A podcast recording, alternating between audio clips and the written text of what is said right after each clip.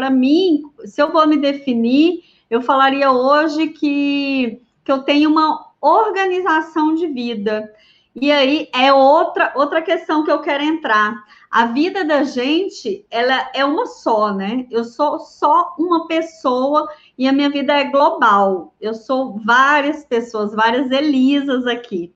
É, então, não faz sentido para mim metodologias em que separa, por exemplo, a sua agenda pessoal e uma agenda profissional. Você é a mesma, você vai executar tudo. Então, para mim, engloba tudo tudo que eu vou falar aqui hoje, você vai aplicar tanto como dono do negócio, quanto para a sua vida pessoal, porque nós somos seres únicos e globais. A gente tem que ter uma visão holística mesmo. Ah, e aí, estar ocupado, é, para mim, não tem glamour.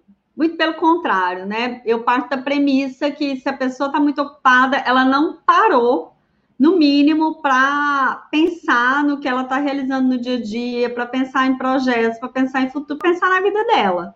Não parou.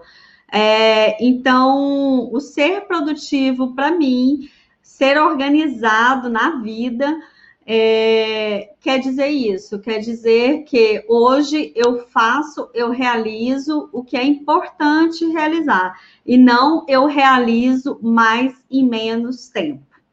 Sacou a diferença? Para mim, basicamente é isso. E, e, e também, é, para mim, quando as pessoas sentem orgulho em dizer que estou ocupada, não tenho tempo para nada, deveria ser um ponto de alerta e não um ponto de orgulho.